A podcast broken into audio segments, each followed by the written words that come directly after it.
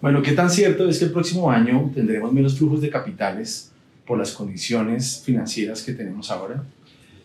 Eh, ¿Es esta la oportunidad para encontrar nuevos vehículos de inversión en tiempos donde la inflación está muy alta y las altas tasas de interés también afectan el mercado? Esto es lo que vamos a ver hoy eh, con nuestros panelistas de hoy. Entonces, los digo para que se presenten. Si quieres, empezamos por acá. Bueno, mucho gusto. Yo soy Juan Goyeneche, CEO y cofundador de Troop. Troop es una startup que básicamente busca simplificar y democratizar la inversión en finca raíz a partir de fraccionalizar propiedades comerciales generadores de renta y permitir que cualquier persona pueda adquirir una pequeña participación pues, en estas oportunidades que ofrecemos a través de una plataforma 100% digital. Excelente. Bueno, mi nombre es Alejandro Mate, soy el Head of Assets de Troop.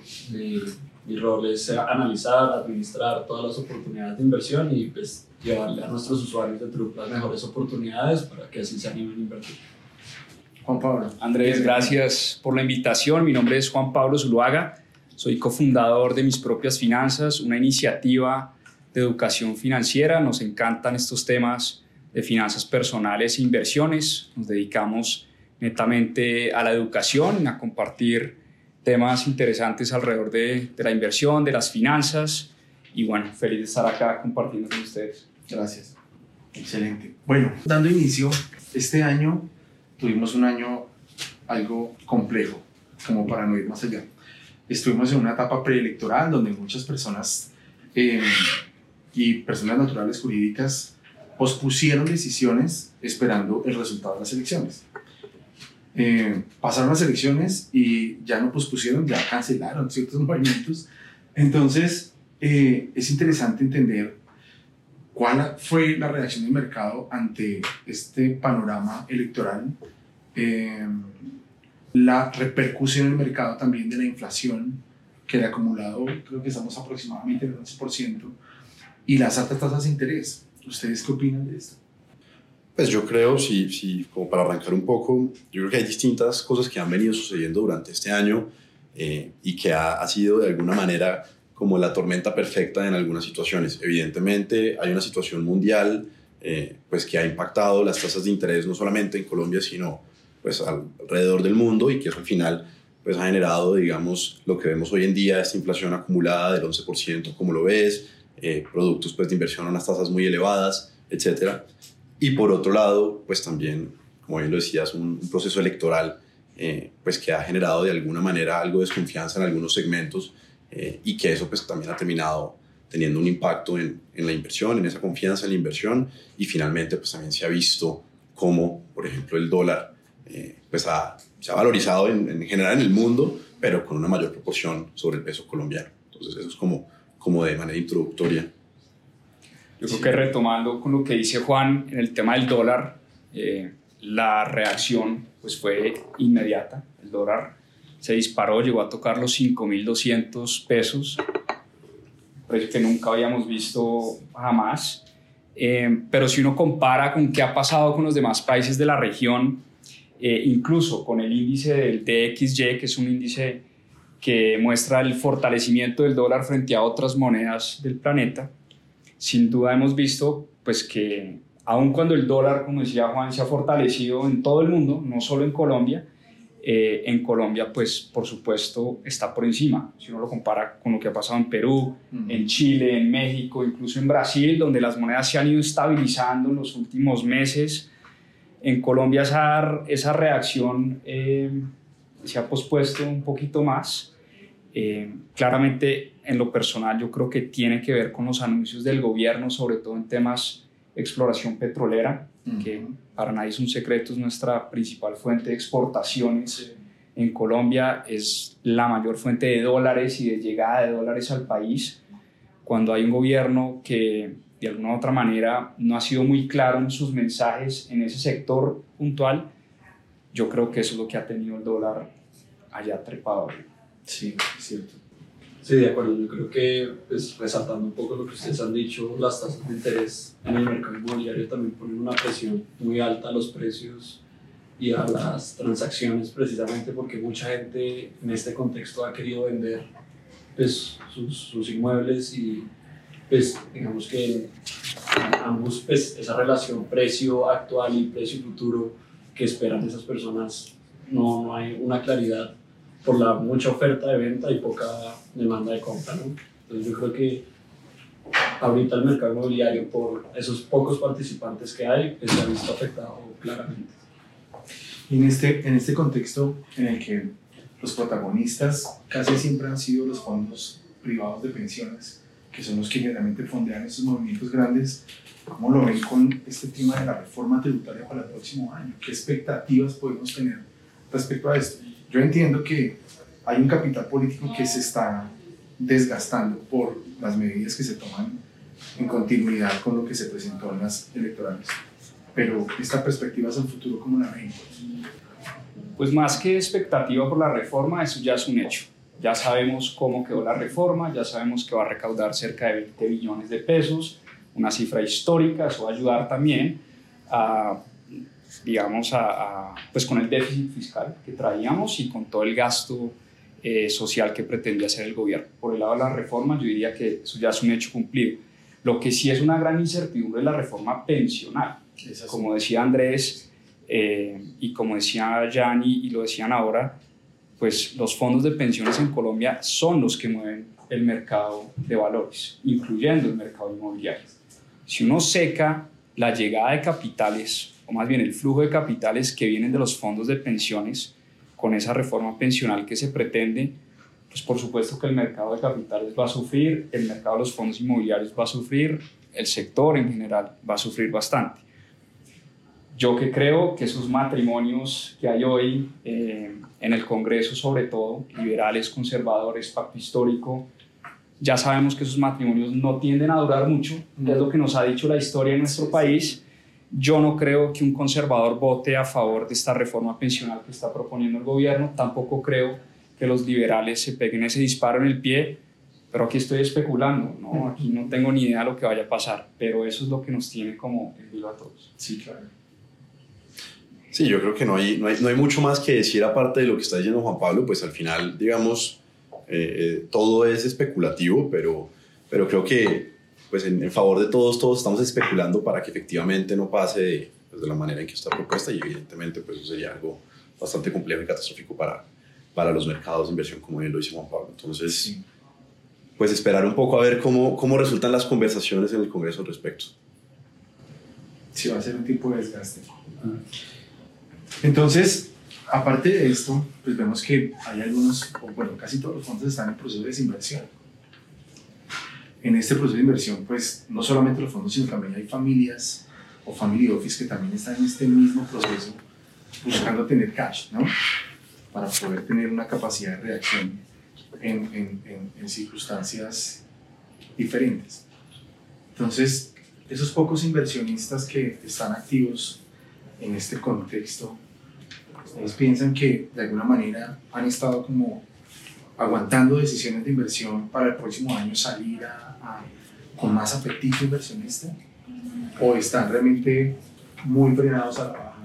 Pues yo creo que en todo el contexto que estamos hablando se generan muchas oportunidades por lo que tú dices, digamos, alguien que tiene la necesidad de vender pues, y para el comprador pues eh, resulta en un muy buen precio. ¿no?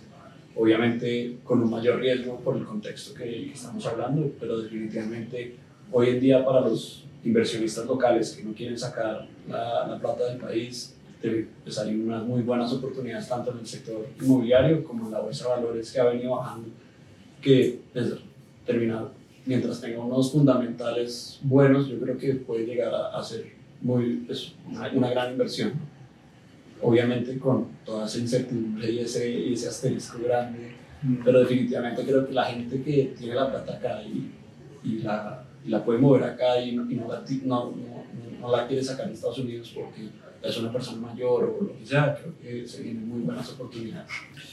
Esta pregunta tiene un asterisco bien grande también y es, ¿por qué invertir en finca raíz si un CDT me está generando más rentabilidad que un, que un, que un bien inmueble?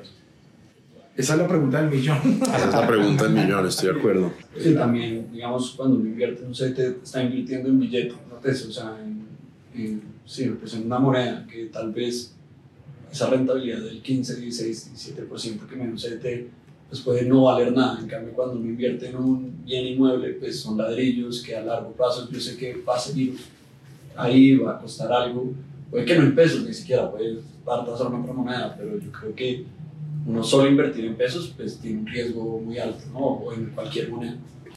Ahí llegamos a un punto importante, porque después de esta conversación que tuvimos con Alejandro, en un momento de cuando una persona que tiene recursos para comprar un apartamento, una segunda vivienda como de renta, ¿qué haría que esta persona que quiere comprar un apartamento de renta se pase a un activo corporativo?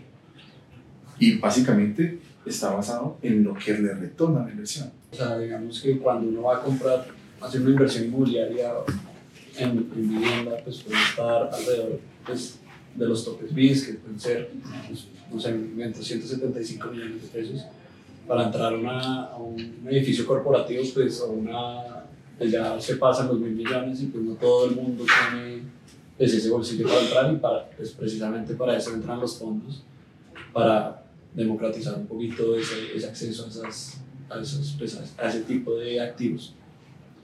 Sí, es una necesidad. El caso es que ahora encontramos unos vehículos de inversión como el que presenta que sería la opción que tiene un, un transeúnte, un peatón, que está interesado en tener una inversión inmobiliaria y piensa en un apartamento de vivienda o en una casa de vivienda que le puede rentar un porcentaje X, el 0,4 mensual o 0,5 mensual. ¿Qué oportunidad tenemos con esos nuevos vehículos de inversión? Pues yo creo, como decía Alejo, eh, para uno como inversionista retail, salir a comprar un local comercial de 5 mil millones pues eso pocas personas lo pueden hacer, pocas familias muy adineradas en Colombia. ¿Cuál la ¿Cuál es la alternativa de la gente? Un apartamento de 135 salarios mínimos legales vigentes o una casa, en fin. Pero ir más allá eh, nos cuesta, nos cuesta entender y por eso yo digo que es un tema de educación. Estas nuevas plataformas para mí son sensacionales me permiten hoy a mí, un inversionista retail, tener acceso a un buen local comercial, a un buen arrendatario, a compañías sólidas, con contratos de renta a 15, 20 años, cosa que jamás en la vida pues yo hubiera podido tener acceso desde montos pues relativamente bajos. No sé, hay incluso plataformas, ya ustedes nos van a contar, pero eh, hoy en día hay plataformas que ofrecen la posibilidad de invertir desde 500 mil pesos, un millón de pesos, 5 millones de pesos en un activo que está rentado eh, a una empresa sólida con un contrato firmado a 5, 10, 15 años que me renta todos los meses, que me produce esa, lo que llaman el cash on cash o esa caja o esa rentabilidad mensual o trimestral o semestral y además son activos que se valorizan en el tiempo. Entonces es como nuevas oportunidades para los inversionistas de a pie que anteriormente pues era imposible poder acceder a, este tipo de inversiones. ¿no? Sí, de acuerdo. Y ahí digamos que yo creo que es importante pues resaltar sobre todo el trabajo que ha venido haciendo Juan Pablo en, todo su proyecto de educación eh, y donde ha resaltado bastantes plataformas tecnológicas que han venido, pues, digamos, aquí el tema es finca raíz, a democratizar la finca raíz, pero a democratizar otros segmentos también y a darle acceso a las personas pues a poder hacer inversiones de manera muy simple y en activos o en segmentos que antes pues jamás hubieran soñado. Digamos, ya como, como en este caso en particular, eh, hablando de finca raíz, pues yo creo que, que, en términos generales la finca raíz siempre ha sido como ese, ese activo que, digamos, tiene dos características, una supremamente aspiracional, ¿sí? Eh, pero por otro lado, digamos, de, de esa misma manera que la gente dice, pues así como es de aspiracional, pues yo estoy muy lejos de poder llegar a, ese activo. Y eso es precisamente lo que la tecnología pues viene haciendo en nuestros segmentos y ahora en la finca raíz también. Y es pues empezar a buscar unas estructuras innovadoras que permitan que las personas inviertan desde montos muy bajos, en el caso nuestro en True desde 500 mil pesos, en pues, activos de muy alta calidad, en un segmento prácticamente institucional, eh, con muy buenos arrendatarios y muy buenas condiciones que le permiten, como decía Juanpa, pues ganarse las utilidades, pues las rentas, ganarse la valorización, que es un tema que ahorita que estábamos hablando de por qué invertir en finca es que tampoco estábamos teniendo cuenta. Y mucha gente pues tiene en cuenta eh, pues lo que le paga el CDT, pero no tiene en cuenta también que que su propiedad también está incrementando en valor. Entonces, eso es la propuesta pues, de, de las nuevas plataformas y de la nueva tecnología y en particular pues, de Troop en este momento. ¿Cómo, cómo funciona Troop? Troop es una compañía 100% tecnológica donde básicamente pues, las personas pueden adquirir una pequeña fracción eh, en alguna de nuestras oportunidades, que en este momento digamos, estamos enfocados en el segmento corporativo, comercial. Eh, en principio hemos comenzado con, con activos de retail, donde pues, tenemos muy buenos arrendatarios, las personas entran a nuestra plataforma, eligen su oportunidad, pasan pues, un chequeo de antecedentes, tenemos que hacer ese proceso de, de KYC, de, de, lavado de activos, conocimiento del cliente, etcétera, pues para, para garantizar la seguridad de ellos y de los demás usuarios. Eh, y una vez pues eligen, una vez pasa eso, eligen cuántas unidades quieren, con cuántas unidades quieren participar, van a una pasarela de pagos, realizan eh, su pago y desde entonces pues empiezan a generar pues unos rendimientos mensuales y asimismo pues su activo va, va incrementando valor eh, durante el tiempo. Nosotros pagamos utilidades en sus cuentas todos los meses y adicionalmente pues les vamos enviando un reporte eh, pues de lo que, de lo que, como fue el desempeño de su activo en términos de utilidad, de rendimientos, de retornos, de canon, etcétera, de gastos, pero además pues del valor estimado del activo y de cómo se está comportando el valor que tienen ellos eh, en su portafolio. Sí, también creo que es importante mencionar que todas estas plataformas como el Pay y Mobile y todas esas gran, grandes fondos nunca se tomaron la tarea, que ha hecho muy, muy bien, de enseñarle a la gente cómo funcionan, cómo invertir. O sea, muchas veces uno oye el Pay y tal cosa, pero uno tiene que ir a abrir su cuenta en, pues, en cualquier broker o o pues a realizar como un paso adicional que mucha gente desconoce. De tratamos de ser súper abiertos con la comunicación y tratar de enseñarles también cuáles son los riesgos, cuáles son los beneficios y, y pues tratar que, que ese inversionista retail también entienda todos estos productos inmobiliarios que muchas veces antes estaban lejos, pues ni siquiera lo entendían las personas. Yo creo que, y, y, y aquí como para cerrar y de pronto darle también la palabra a Juan Pablo, eh, que estoy seguro que es quien más que cualquiera de nosotros ha, ha enfrentado ese reto, pues el reto educativo es, es, es, bien relevante y, nosotros lo hemos visto en el corto proceso que llevamos, pero estoy seguro pues que Juan Pablo que ya pues trabaja con, ha hecho varios cursos, tiene un montón de seguidores, pues nos puede también contar un poquito cómo es, pues cómo lo ha visto y, y cómo ha afrontado ese reto y cómo ha ayudado como a educar a esas personas que han venido en busca de, de ese conocimiento pues, que, que, tienen ellos en mis propias finanzas. Claro. Pues es un reto enorme, es un vacío gigante que tenemos y yo les contaba ahora tras de cámaras que esto sido una experiencia personal. O sea, yo no tenía este conocimiento en inversiones. Es un poco lo que hemos tratado de compartir en estos últimos, eh, bueno, año largo que llevamos eh, en este tema de la educación pero yo creo que las dos cosas se complementan muy bien, porque a la gente le está gustando el tema de la educación, pero también el siguiente paso es, ok, ¿y entonces qué hago? Y yo lo que le digo a la gente es, no existe un mejor momento para invertir en el que estamos ahora. Es que yo manejo hoy todas mis inversiones desde mi celular. Yo, yo aquí tengo inversiones en CDTs, que hablábamos ahora, en bienes raíces, en ganadería, en bolsa, en bolsa en Colombia, en bolsa afuera, todo desde este aparato. Y es que lo que está permitiendo la tecnología, y yo por eso eh, aplaudo igualmente el esfuerzo, el esfuerzo de ustedes, los, los emprendedores, porque nos están dando un montón de posibilidades a los inversionistas retail que antes no teníamos. Alejo lo mencionaba. ¿Para quién es el Pay? ¿Para quién es Inmoval? ¿Para quién es eh, Visum? Eh, pues para los fondos de pensiones y para las oficinas de familia no para la gente afuera que está queriendo invertir, poner a producir el dinero y por eso creo que las dos cosas están, se están juntando. Yo en lo particular, que también trabajo en desarrollo inmobiliario, sigo creyendo que la finca raíz, los bienes raíces, es la mejor inversión de todas. Como decía Jan, es un tema a largo plazo, eh, es entender que por un lado genera rentas, por otro lado genera valorización, pero como todo hay que hacer la tarea hay que buscar menos inmuebles. Total. Bueno, gracias por, por atender la invitación. Nos encuentran en www.jll.com.co. Allí podrán encontrar todos nuestros portafolios que tenemos en comercialización, venta y renta en oficinas, en bodegas, locales comerciales y proyectos especiales.